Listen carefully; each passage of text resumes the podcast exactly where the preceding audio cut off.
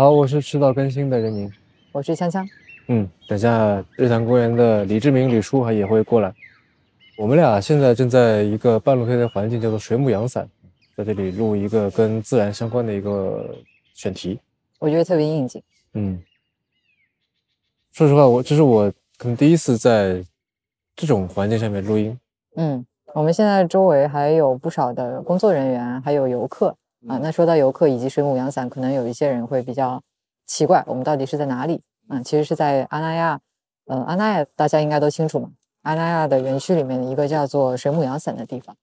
嗯，然后它是一个，我觉得它其实是一个建筑或者说是艺术装置，然后是由一个鱼骨构成的半圆形的拱形的框架。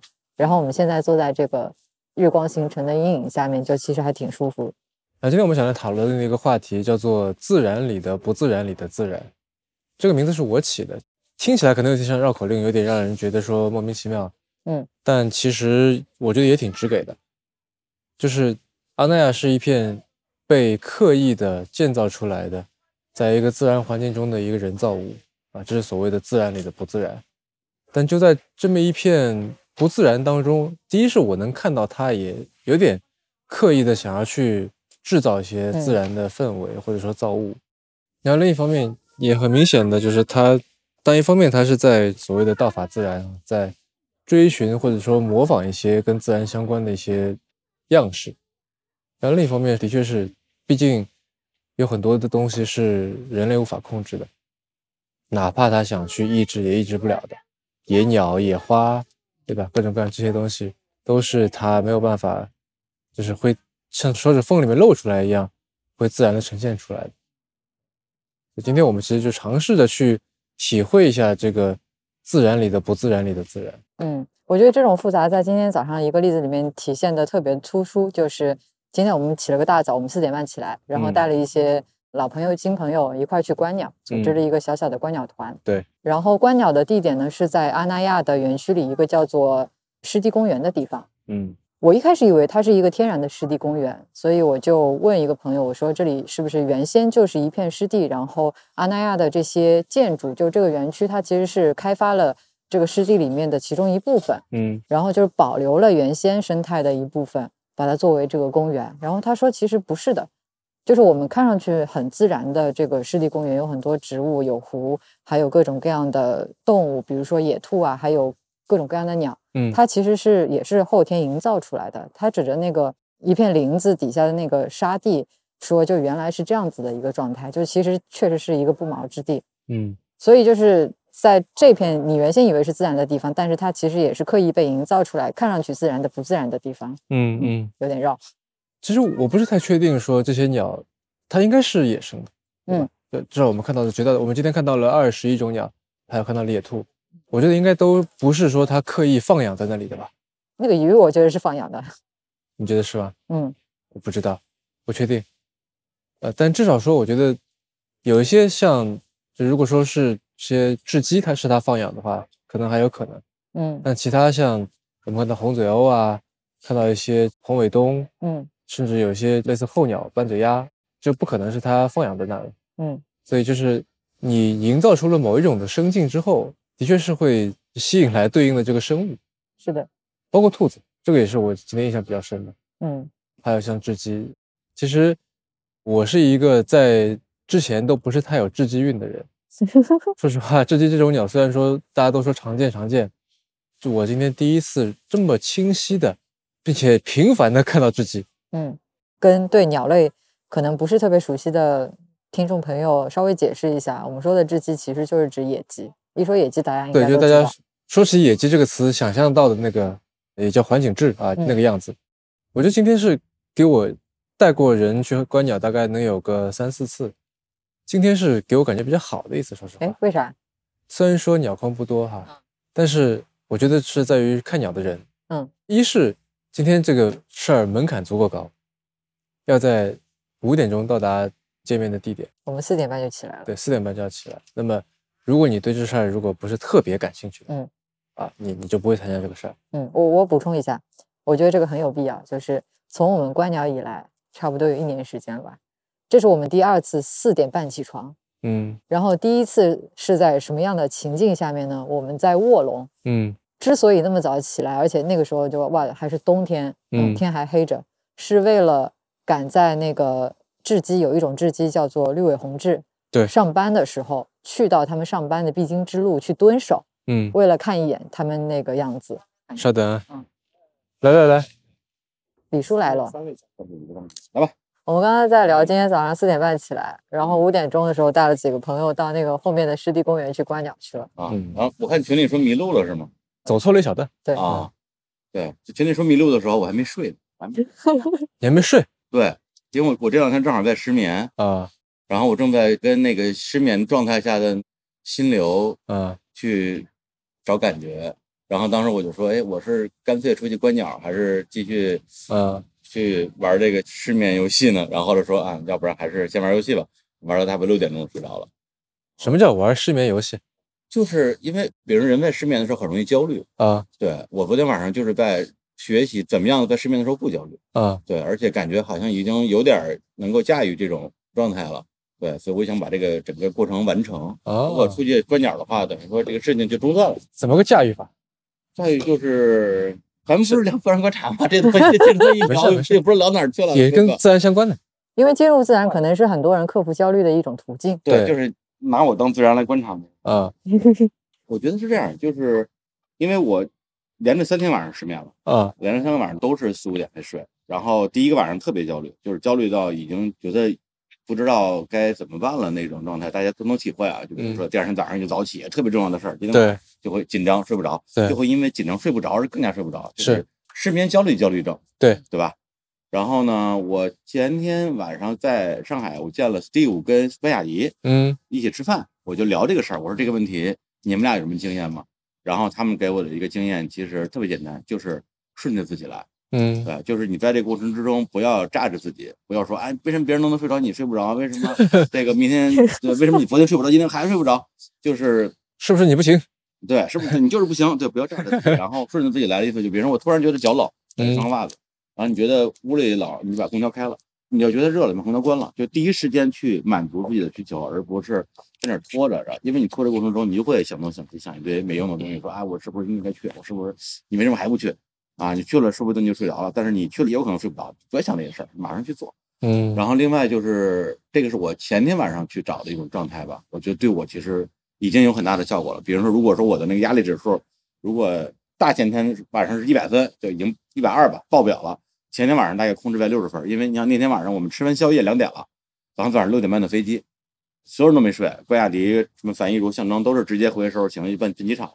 然后我就觉得说不行，我昨天晚上就没睡，今天晚上我一定睡。然后反正就在这个过程之中去找一种又能让自己睡着，又不那么逼自己的感觉吧。那天晚上大概控制在比如六十分，就是嗯就还可以。虽然最后飞机也没赶上，火车也没赶上。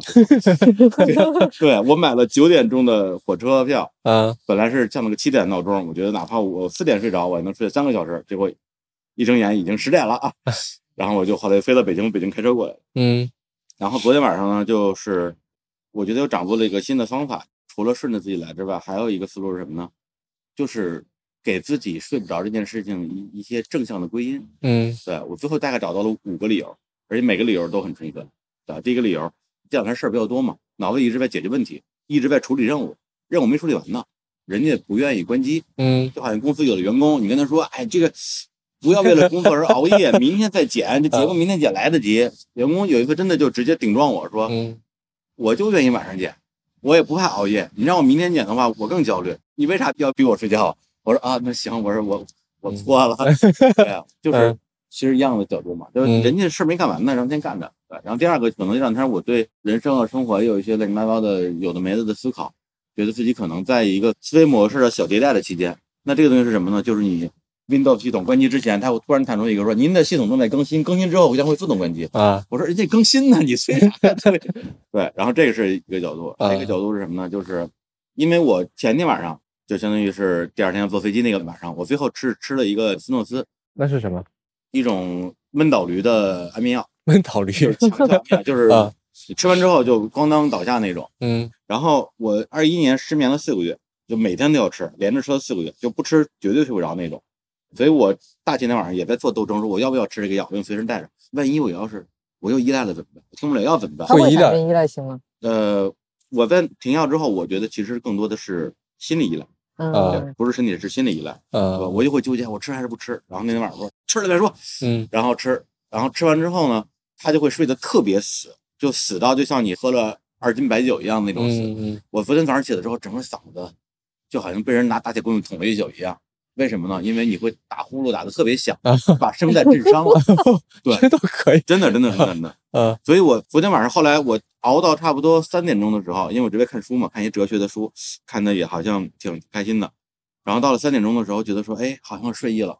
然后就是那个睡意袭来啊，就百分之九十的要睡着，就是马上就睡着的时候就醒，就是惊觉。啊对，每一次都是你马上就入睡的时候，你就惊觉醒，这个东西是非常致命的。我二一年的时候就是这个状况，就好像你刚睡着，哎，别睡，哎，别睡，一个晚上咬你十次的话，你今天晚上你你就完蛋了。嗯，而且你会特别的暴躁，就是嗯为什么不让我睡？打你丫听的，就是那种感觉来了嘛。但是昨天晚上我就想，这个事儿我怎么给他正向解读一下啊？因为这是一个我最最最最担心的出现的情况，他是没有任何诱因的，是吗？就是心理压力，嗯就，是心理压力。就是自己醒来，没有外界的没有为任何的，嗯对我二一年的时候，我认为可能是我一睡着，而且那个时候说实话症状没有昨天严重，那个时候是百分之百睡眠，就所以我当时觉得我是打呼噜，就睡着打呼噜，给自己就是 用声音那种唤醒的感觉。嗯但昨天晚上就很明显，我还没睡着，就是将将要睡着的时候就就醒了。啊对我说这个东西我怎么解读？哎我解读了一下，我觉得可能是我觉得啊身心灵嘛，身体、心还有你的思考，我觉得有可能是因为前天晚上我吃的那个药睡得太死了，我的身体发出了某种预警。对，咱们减肥不是说那个欺骗餐那个说法吗？就是说，如果你一直不是碳，你一直不是碳水，身体会觉得你要死了，它就会降低你的能量消耗。每周你大吃大喝一顿，告诉他哥们儿没事儿，好着呢。对，然后我觉得我身体是不是觉得说，我操，昨天晚上你还睡太死了吧？这么睡，你可能要真死了。所以呢，他我的身体在唤醒我说，哎，别睡别睡啊，睡着就死了，就是过雪山嘛那种啊感觉。我觉得人家好心好心，你 对，就你别焦虑，嗯对，你就跟他好好的相处一段时间，告诉他没事儿，死不了，死不了。嗯后来那我就去玩了，我就去 B 站刷视频，看了好多自然观察的视频，嗯。哎，搂回来了，看了两个小时，看了最后真的是精疲力竭。然后这个时候有人在群里说我们观鸟迷路了，我说哈哈哈哈哈哈，说哈哈哈，说我咣一下就睡着了，然后睡到十点，嗯，嗯这就是昨天晚上我的自然观察自己的一段心路历程。嗯，我觉得很有趣，因为你来之前，锵锵在聊的是起床，嗯，说的是我们上一次四点半起床是什么时候，去看的是什么鸟，嗯，啊，你一过来聊的是睡觉，嗯哼，然后我们在聊的是说怎么去拉近距离，怎么去嗯观察，更细致的去看。然后我觉得你在做的事情是拉远距离，就自己跟自己拉远这个距离，有点像是站在一个他者的角度观察自己。我觉得是先拉远再拉近，嗯先站在他者的角度看清自己，看清自己之后，然后再用一种他能接受的方式去跟他交流，嗯而不是用一种自己的思维惯式。就这个东西，其实就跟你，比如说原生家庭，你怎么去教小孩儿，在公司你怎么管理员工，其实都是一体的。如果你的思维模式只有一种，就是说你做的不好，我就批评你，我就不停的嗯榨着你说为什么别人可以你不可以，为什么昨天可以你今天不可以的话，那么那有的人吃这一套，有的人不吃这一套。就好像我昨天在路上一直在看《灌篮高手》的那个剧场版的漫画，嗯比如说香姆队这么球员，刘刘川就是你一定要激励他说刘川你就这水平，对，嗯他就吃这一套，对对，你越批评他，他越来劲。嗯樱木的话呢就不一定，因为首先他实力在绝大部分之下不占优，对但他实力不占优的实力不占优，但他心理上占优，他觉得自己特别好的情况之下，嗯你就鼓励他。然后呢，当他实力不占优，心理上也不占优的时候，哎，还得鼓励他。对对，樱木就是吃鼓励。嗯。哎，反正我昨天在飞机上就看《灌篮高手》，总结了一套怎么样去激励员工的一个工作方法。但但我觉得他自己也是一样他也不光是施鼓励，例如说他刘川对他来说就从来没有鼓励嘛。嗯，对，就是我大概总结出了比较简单的一二三四，后来马上就发现一二三四不完整，嗯会有一些不一样的情况，就是实力占优顺风球，实力占优逆风球，实力嗯不如顺风球，实力不如逆风球，然后后边再加各种变量。我昨天在飞机上也是干这个事儿，我就觉得最后也是用这招来对付自己。对啊，我所以我觉得就是有一种好像自己在分析自己嘛，对对对吧？就是有点像是说，假设我是一个什么研究者，对吧？然后说这个啊，失眠原来是这个感觉，嗯，那抽离开去说啊，如果侧着躺可能会是这样，不是说这是我，这是我的感觉，而是说有点像是一个客观的一个角度来看这个事儿。对对对，其实我特别好奇的就是，您刚刚说到，最终看了很多自然观察视频之后，终于睡着了。所以这个是因为看了太多视频导致的身体疲惫睡着的，还是说看自然视频这当中你多多少少收获了一些疗愈的效果？我不知道，就是最后的这点特别奇怪。我看的那个视频叫什么天哥，那么一个哥们儿，但是他我觉得肯定不是小亮那种，是很真的一个人。嗯对他有点像一个虚拟形象。嗯他每个视频的开头就是说，在两年六个月之前，我买了一个什么动物；在两年六个月之前，我我捡了一个什么动物。嗯所有的视频都是两年六个月之前，而且每个问题开都是说，呃，就是什么海里的章鱼能不能养？天哥告诉你能养。在两年六个月之前，哇，就是就每开头还就是什么什么什么东西能不能养？天哥告诉你，国内不能养，国外能养。在两年六个月之前如何如何如何，其实有点假。但是呢，啊，它的整个养殖的过程，但是很快啊，我再啊加上倍速，差不多一个视频五六分钟，我大概三分钟能看完，很有意思。里边有蝴蝶、乌龟，那长颈龟，嗯，然后有章鱼、乌贼、刺猬，什么豚鼠，反正就是所有你能想到的和想不到的东西里边全有。有的是从它捡到到养大，有的是从产卵到变成变成成虫。嗯我看的过程之中，我就觉得很新鲜，因为很多东西的成长过程我没有在任何纪录片里完整的见到过。嗯嗯，对，然后就是纯粹的一个，你说猎奇也好，或者是去欣赏也好吧。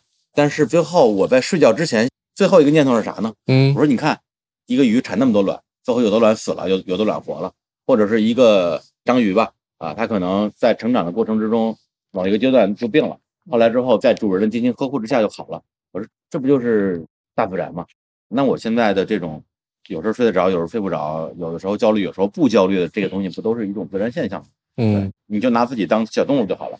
这是我睡觉之前大概最后一个念头。哎，那你你每次跟他在聊，我忽然在想一个事情，很多人都会说自然是有疗愈的，对吧？你看一个美丽的风景也好，是的，看一些甚至一朵花也好，你觉得这种疗愈的作用它是怎么出现的？为什么他看这个东西能让人压力变小？因为我觉得，其实我有的时候情况跟李叔是一样的，就是你感觉到自己的后台有很多程序在运营。其实昨天晚上我也有点睡不着，当然一方面可能是因为我比较认床，换了一个环境，嗯，但是另外一方面就是有一些程序它没有运行完，所以一直让你就是还还还是保持一定的清醒。在你在运行啥程序？啊 一捞一捞塔库桑，这就不细说了。嗯然后我觉得到自然里面是你想运行这些程序就不能，因为你没有办法解读。就比如说我们出去观鸟，我听到很多的鸟叫声，它不是绝对的寂静，就是它不是什么声音都没有。但问题是这些声音对我来说，它不意味着任何事情，我没有办法去解读它们的语言，所以它对我来说它不是信息，它里面没有承载任何对我来说可以去运行的东西。嗯但是，比如说我在城市里面走，我看到的这些建筑，我听到的人声，我看到展出的商品，然后我翻过这些书，所有这些东西都承载着我可以去解读的信息。然后这个时候，你自觉的、不自觉的，你的程序就会开始运行。我觉得嗯真正消耗你精力的，其实是那些大量在后台不自觉的运行的程序，而且是那些我想关都很难去关掉的那些。那我问你，就是假设说给你什么白纸一张，啥也没有，没有任何信息，嗯，是不是你也能放松吗？好像这是个也不能吧。好问题。你看见的是白纸，但是你的心里面其实看见了很多白纸上所没有的东西。无字天书，对，这个是为什么很多人觉得冥想很难，对吧？其实你你你你啥也不用干，你就坐那儿是吧？还你在对对对，一个自然环境特好的地方，但是很多人就觉得说特别难，因为你坐在那边，虽然什么事情也没有，但是你的心里开始瞬间冒出来很多很多的万东西。马奔腾。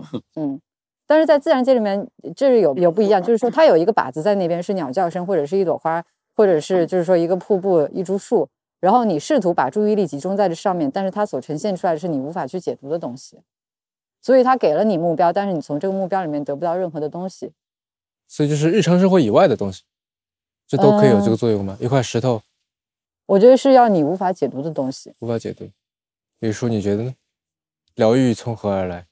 我觉得，嗯，比如说刚才就是你们发言的时候，我可能就会比较本能的去看这个树，因为嗯，它现在刚刚开始发芽嘛，是，正属于一个很嫩绿的啊，很好看的、很生机勃勃的这样一个东西。我觉得我就只是开头看的这么几秒钟，我都已经觉得自己已经有被疗愈到的感觉。那这种疗愈的过程是怎么形成呢？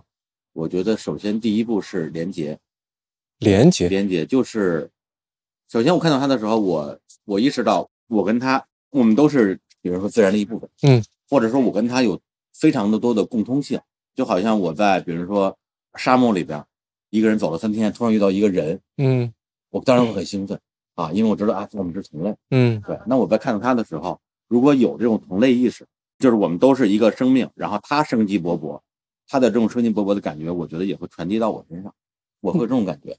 那这周围这么多人，大家不是都生机勃勃吗？更加是你的同类啊，为什么你会跟植物有这么强的共鸣？大家看上去没有那么生机，是生在生活中让你感觉生机勃勃的人没有那么多。嗯，它看上去是个活物，不意味着它有生机。啊，对啊，，就是每天你见那么多人，真的你觉得能够点燃你的人能有几个？嗯能让你跟他聊完之后，觉得自己不但没有掉血，还加血的人能有几个？嗯，但树会给你这种感觉对，我觉得我小时候，因为我是在这种山里长大的，啊，对，所以我跟自然的连接可能有一种天然的属性。就掰了我，我是一条狗，一条狗在山里面跑，它当然就是山的一部分啊。嗯你把它放在城市里边，我相信它当然会不是的，对吧？啊，那对我来讲的话，我觉得我跟自然连接的这个过程，可能就是从小形成的一种自然习惯。嗯对，前两天我想了想，如果所有的鱼就算一种动物的话，我至少也养过二十多种。嗯，小时候是我是很容易跟动物去毛毛虫也好，或者是对我也是啊，肯定会捡回来，对对你也不觉得脏，你也不觉得恶心，你也不怕受伤，对，对，就很喜欢跟他们玩耍。长大之后，现在我对动物其实反而就特别的畏惧。我现在别人说你跟我说你养个猫养个狗，我说啊不要不要不要不要不要，我我我害怕，哎，对。害怕，断了断了，就我跟动物之间的连接断掉了。为什么我觉得不知道这个答案我还没有找到，啊？对，但是我跟植物的连接，通过去年疫情出不了门儿这段时间，我在家里从比如说一盆花，最后变成了五十盆花这个过程。五十盆花对啊，每天在淘宝上买花、买肥、买这个杀虫的东西，买啊啊，因为那段时间太焦虑了，嗯。我每天要花两三个时间在我的阳台上弄这些花儿，才能让我不崩溃。所以在这个过程中，把连接又重新的非常紧密的建立起来了。嗯，包括我搬到大理也是这个原因嘛，因为大理嗯。只要是是睁眼全是那些东西，嗯。所以我觉得现在我可能跟植物的这种连接就变得比较容易。就是我嗯在我状态比较好的时候，比如今天天气也好，然后对面的人也是我看着很顺眼的人，嗯。然后我心里也没有什么事儿，我就是秒连一秒钟就啊，就觉得我们好像是在一起了。昨天晚上我睡不着，看一什么书呢？一嗯本儿童哲学心理读，叫做《苏菲的世界》。我啊上高中的时候试图看，啊一个字儿都看不懂。对我现在我觉得我终于能看懂一点点了。它里边儿在那个新柏拉图主义之后有一个思潮，就神秘主义。神秘主义在世界上有很多流派，其中的一个逻辑就是，它那个词儿叫什么 “ocean shape” 什么之类，就是就是说超连接。嗯超验体验。比如说，那个学派的那个创始人，他声称自己在人生之中有两到三次的瞬间，自己跟宇宙融为一体了，就是你就是宇宙，宇宙就是你。嗯就一用他还是另外一个人例子，就是说，当一滴水倒进大海的时候，你就成了大海。嗯这句话如果给一个，但是都是书里说的，不是我说的给一个我觉得更能理解的比喻的话，就是比如说，你说你就是一滴水嘛，大海是大海嘛，你见到大海你是水的一部分，你装啥装？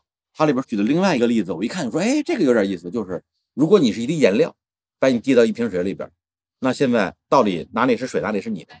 那你就融为一体了。嗯对，所以我觉得顺着他这个神秘主义，就是人跟你说世界、宇宙、自然、超我，其实都是同一个东西。嗯阿凡达嘛，盖亚，嗯是吧？嗯都是同一个东西。你完成连接之后，那你就可以从他身上吸取能量。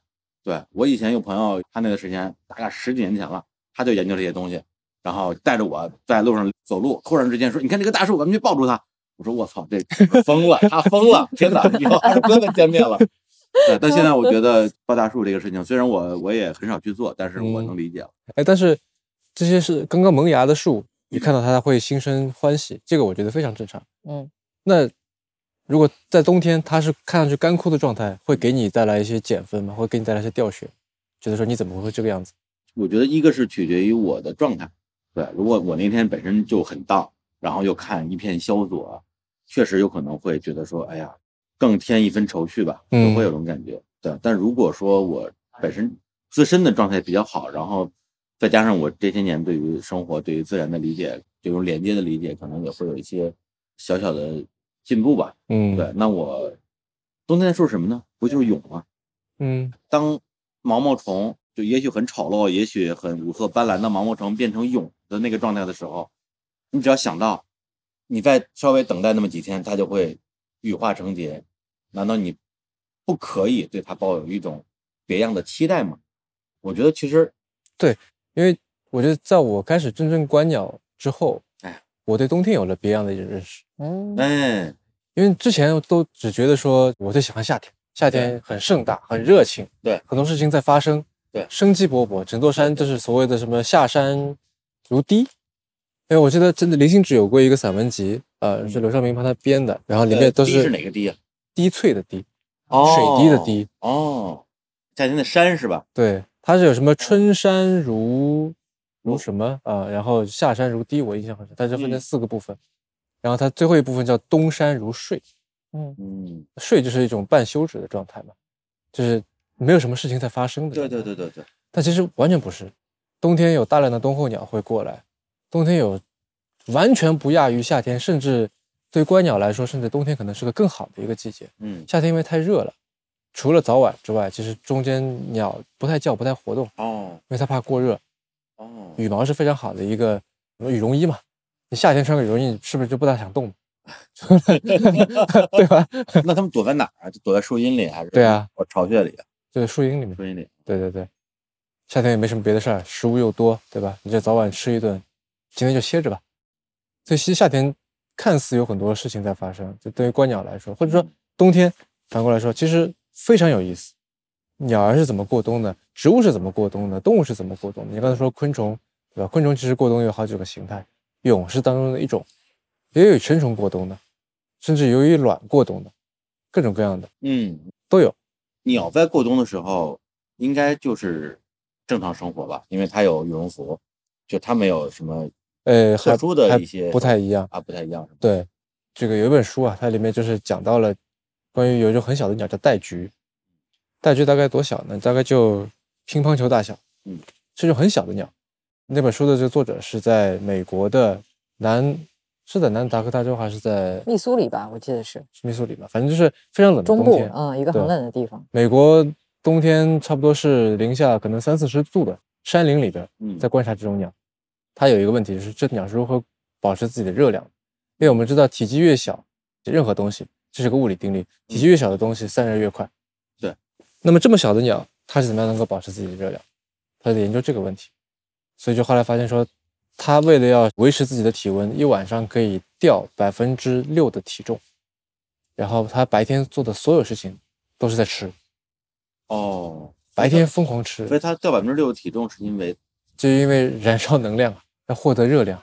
哦，就是他只是待着，对，就会瘦。对，我好羡慕啊！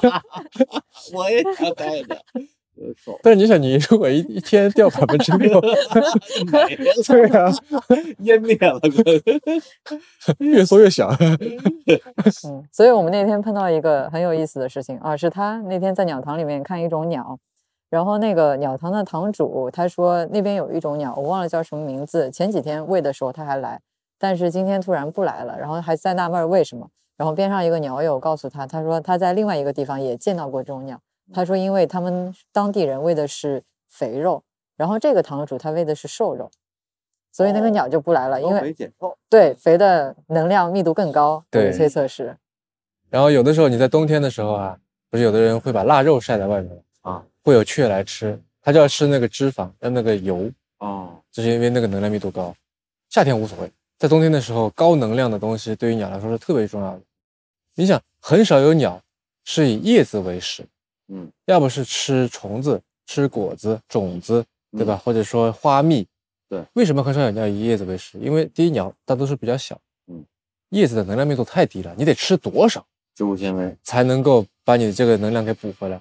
你说果实里边是这种植物脂肪、嗯，蛋白质蛋白质，对啊，啊，然后肉里边就是动物脂肪、对蛋白质。对，这能量密度比较高的。对对对，像花蜜就是糖嘛，对糖，对对，啊没是糖。所以就是它对能量要求很高。那么在冬天尤其，然后为了说补充这个能量，保持这个能量，鸟要做很多很多有意思的事情。就跟咱们说天冷咱吃个火锅，对这样完全是思路上是一样的。对对，暖和暖和。是，对它而言就是一块大肥肉，就是 特别诱人的东西。哎呀，而且到冬天还有一个好处是，就是他刚刚讲冬天也有很多可看的嘛，很多像我们在成都，原先它是生活在高海拔地区的鸟，就城里人比较少见到。但是到冬天，因为高海拔地区条件比较艰苦，所以它就会垂直迁徙到低海拔地区来，所以我们就更加容易见到。我们之前在小区就家门口边上的花坛里面见到了一种原先只能在高海拔山地里见到的鸟。哦，对，这个还挺有意思的。就去海南猫冬呗。嗯，哎，东北人去海南。对对对，类似这种感觉。然后就过了冬再回来，所以就是冬天有很多事情在发生，也特别有意思。冬天也是一个盛大的季节对，啊、然后你别看说这个树它可能看上去叶子掉光了，其实它里边在干着很多事情呢，嗯，它在应对着很多事儿呢。其实树在冬天会做梦吗？它会梦见春天吗？因为它就是很像人在睡眠的那个过程。嗯，所以东山如睡嘛。对嗯啊，对对对，你看，哎，对，所以你看，比如说人在做梦的时候，因为我在有的时候，比如说压力特别大、特别焦虑的时候，我真的在梦里在加班儿，嗯就白天白天想一个事儿没想明白，晚上接着想，嗯而且是完全顺着想，甚至有一些非常幸运的情况之下，我在梦里把答案想出来了，我还把它带出来。嗯 对，醒了之后说哦，我知道了，我昨天晚上睡觉想清楚了，或者这种感觉，所以我觉得真的假的？真的可以吗？真的可以，哇，效率太高了，梦里在工作真。的可以。你这不就像那个什么格林童话里面有一个人，一个老爷爷，什么特别善良，他睡着，然后小矮人会给他把什么鞋子全部修好。呃，你只要睡一觉，这答案就来了。看那个《恋爱的犀牛》的话剧嗯啊，因为我看那第一版九九年郭涛跟那个吴越那一版嘛，里嗯边就有一个段子，说有一个年轻人，然后到了梦的王国，谁告诉他一个秘诀，说你看见梦里有什么好东西，比如一把大刀啊，你就拿着大刀大喊一声我在做梦，然后醒的时候大刀就在你手上。后来就是梦的王国的国王来了，说说哥们儿别拿了，我都让你拿光了。然后后来他在梦里见到了一个就是让他这一生绝对不能错过的一个一个姑娘啊，叫梦姑嘛。啊，他就一把抱住姑娘说：“我在做梦。”然后姑娘就后来就躺在身旁。嗯对，其实这个东西，据说啊，这个我确实没掌握。据说经过训练是能够训练出来的，就是清醒梦，嗯，就是驾驭自己的梦。嗯，就是我第一，我觉知我在做梦；第二，我在觉知之后，我可以在梦里边无所不能。比如说在梦里，哎，我要飞，啪你就飞起来了。但是我这个我我也没练过，我也不会。但是据说是可以的。但您会把自己的梦给记下来，所以就醒来之后还记得我我没有拿笔记的习惯，记得就记得，忘了就忘了，这么一个状态。嗯对，所以我在想说，如果树的冬天的状态，就像说的这个东山如睡的话，啊我觉得冬天的树在想什么呢？对，就是我会从这个角度去去跟它建立连接。嗯，哎，这个很有意思，就是有一本书叫《植物有智能》嘛，啊，我看过对吧？还有一本就是像《森林之歌》，这本不是这个，它里面讲到一个类似的事情，就是说所谓的树联网，就是所有的树其实都是通过根系连在一起的。然后就是也有一棵比较大的一棵树叫母树，对对吧？所以这都是它的孩子啊这对些。对。然后我们早上在观鸟的时候，其实就特别明显，这片就是次生林。为什么？它是没有母树的。你看看我咱们背后这片树林子，每个树都一般大，对不对？叫次次次次生林，就它不是原生林，它、哦它不是原来就长在这儿，哦它是原来已经被砍了，然后说这儿得有种点树吧，然后买一些树苗过来种在这儿，哦这种对，叫次生林。哦，这儿原来是没有林子的，应该。对，对，有意思。就是如果他们真的是有思想嘛，咱们就嗯幻想一下，他们会想什么？对，原生林的树，他他们会想什么？嗯想的事情可能不太一样。哎，这角度很有意思。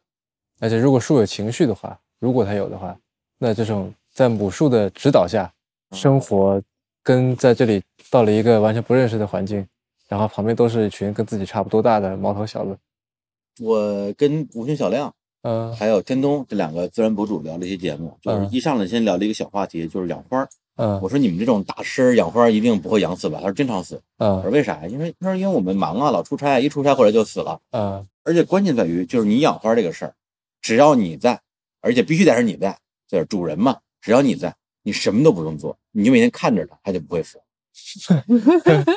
就是你在，你也是拿自动浇花器浇，也浇这么多；你不在，也是自动浇花器，也浇这么多。但是你回来它就死了。嗯我说，哎，对，就是很像宠物的那种关系。啊，对，你说从这点来讲的话，植物是不是你有你有类似的感觉吗？很强烈？我因为因为你不在，它我去死了年五月份离开北京，啊跑读嘛，然后八月份才回来。嗯我找我朋友每星期过来浇一次水，等我回来的时候，花儿死了大概三分之一吧。不认是吧？呃，对，当时我其实挺生气的，我就觉得他们如果拿一张你的照片，他绑在脸上，哎，有可能不是说到那个 iPad，视频一会儿是吧？对，但是如果你从这个自然科学角度来归因那当然好归因了。你朋友不懂照料花儿啊，他对可能对对对，花儿有有些小毛小病，他也没有给你帮你处理啊。这个呃咱们拿自然科学能解释一切，但是呢，我觉得这个世界可能不是只有自然科学这么简单的事情吧。我还是嗯蛮相信植物跟人之间是，就是我说的那种连接的。嗯所以刚才我就一直想问你，因为咱俩也在成都不是观过一次鸟嘛？那那那个是我有生以来最好的一次观鸟体验。我之前其实也跟朋友有过类似的体验，不太一样吧？这个我一会儿再说。嗯，我会比较好奇，你会跟鸟连接吗？会有。你是抱着什么样的心情去看？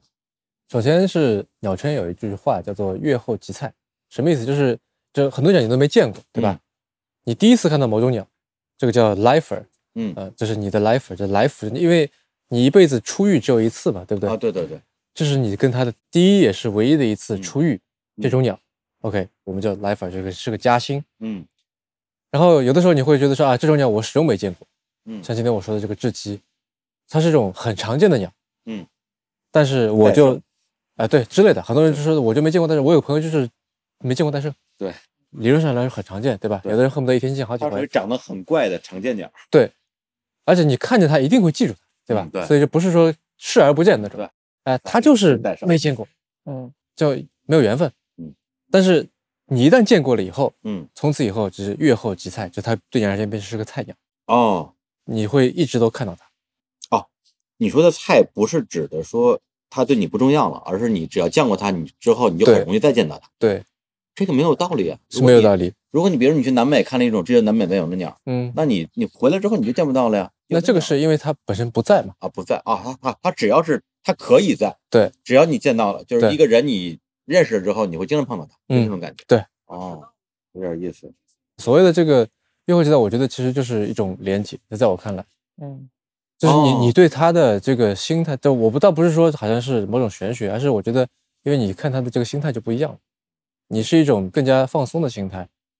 就是我现在看到过大概三百多种鸟，我当然不是说就时常又见到这三百多种鸟，嗯而是说它们对于我而言变成是种朋友了。我下次再看到它的时候，这个心态不是说我很又很激动，那就是加了一种心，而是说我认识它，嗯所以它对我而言就变得打引号的比较菜。哦而且我觉得很矛盾的是，有的时候你越是想要去找一种你没有见过的鸟，越不容易找到，反而是在比较放松的状态下面对，容易看到。很有意思，就是观鸟这个事儿，你说那不就是去看鸟吗？嗯，但是对于我而言是有状态之分的，非常明显。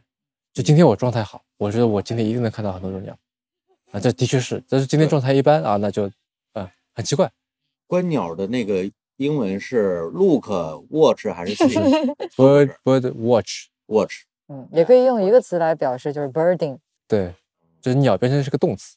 嗯对，所以我觉得说你那个话题，我觉得是有连接的。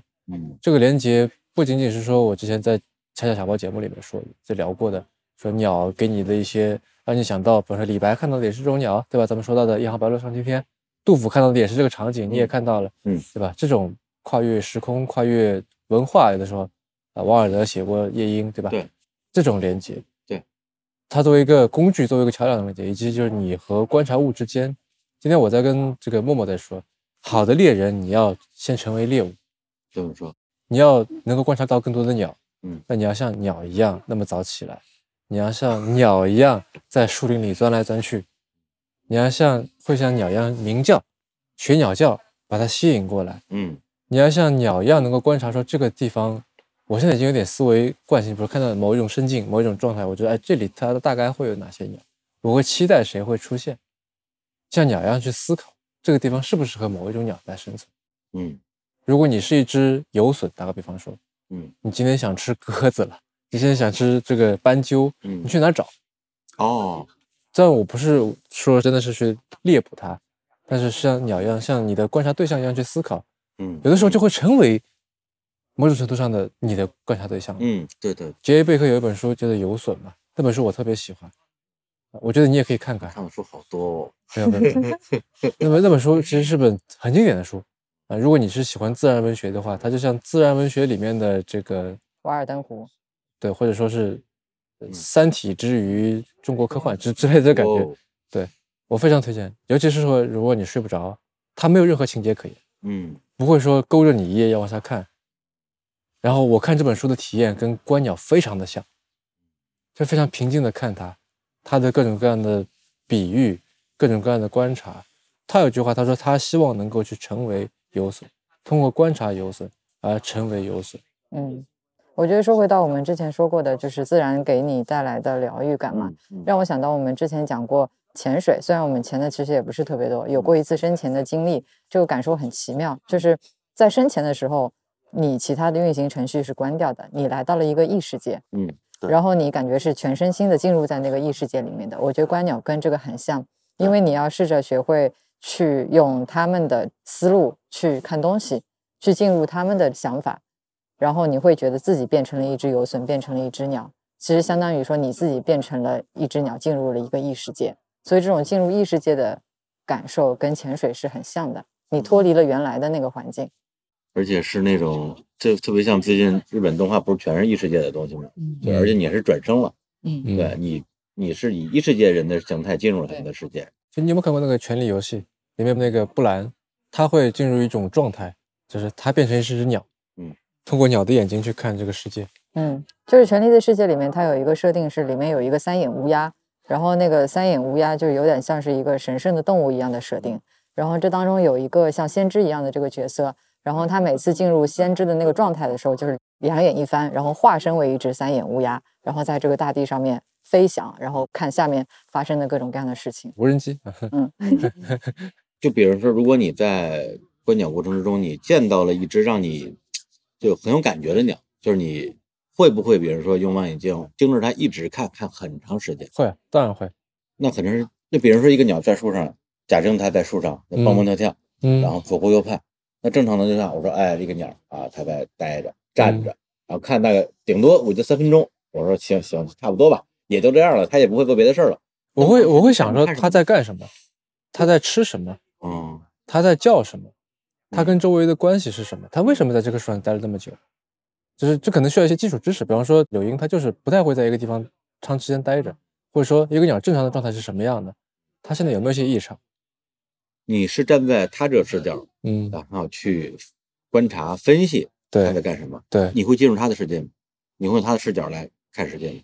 呃，我做不到，做不到？我做不到，就我还是一种好奇，他在干嘛？他是谁？呃，我小时候能做到，是吗？我小时候养了几只小鸡儿，嗯然后那时候我们家刚刚搬楼房，然后等于我们那个楼后边一大片空地还是那种野地，就是那种野草。我家我拿了一个大竹筐来养这三只小鸡，然后每嗯天放学之后我就下楼下去放鸡，嗯然后他们就在地上走来走去，呃，我就盯着他们看，我能看一个小时。嗯呃，那我的乐趣肯定不在于说观察他们在干嘛，而是在于说我想象我就是他们，我嗯真快乐，因为我每天都住在这个筐里。我嗯现在可以想去哪儿去哪儿，想吃什么吃什么，想做什么做什么。对我能在这观察的过程之中就得到极大的愉悦。小学的时候吧，嗯，对。如果有一天，比如说观鸟能够让我产生这种连接的话，我觉得对我来讲可能会是一种很极致的这种我觉得你会的，我觉得你会。但是我觉得你可能只能观水鸟，因为灵鸟不允许你长时间的凝视。因为脖子不行是吗？不不不，它很活跃，就会跳来跳去。它有一个活动范围。嗯，行吧，那时间也差不多啊，差不多了啊。啊，下一组人还在这等着呢哎。呀呀，啊，这也是个接力，您上次观鸟的时候，您的告别鸟是啥？告别鸟就是最后看到的，你们的告别鸟是啥？是个机遇。哦，啊，对对对，机遇。嗯，当时当时曾经还给我发这个名字应该记住了吧？记住记住对吧？说哎，会有会有机遇哦。对，终终于没有错过，只是机遇。对，没有错过这个机遇。机遇现在应该走了吧？走了，好了，那我们也走吧。行，走走了。嗨，机遇不能走啊。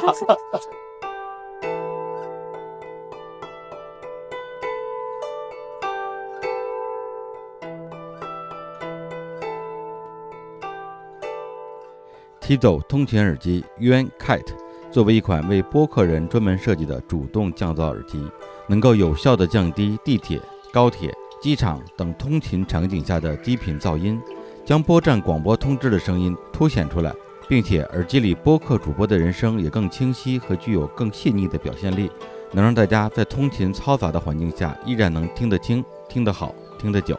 说它是专为播客人设计的耳机，就不得不提它的创始人，也是本期节目的嘉宾任宁。作为播客迟早更新的主播，任宁老师还是一名投资人，常年深耕声音领域。除了投资了唱片行业之外，这次以播客行业自己人的身份开创了 Tizo 通勤耳机 UN Cat 的品牌。目前这款产品已经在日坛公园的日光集市上架，感兴趣的听众欢迎去日光集市下单购买。我们还给部分听众申请了一些福利，就是每天第一个下单的人将送 Tizo 通勤耳机 Yuan Cat 全套周边礼包。周边礼包都有什么呢？大家可以关注日光集市上本产品的详情页了解详情。如果不需要周边礼包，想要有价格上的直减优惠的听众，可以找 Tizo 通勤耳机天猫客服，输入“日坛公园”四个字暗号，即可领取二十元优惠券。下单购买亦有机会获赠一百零九元的耳机收纳包。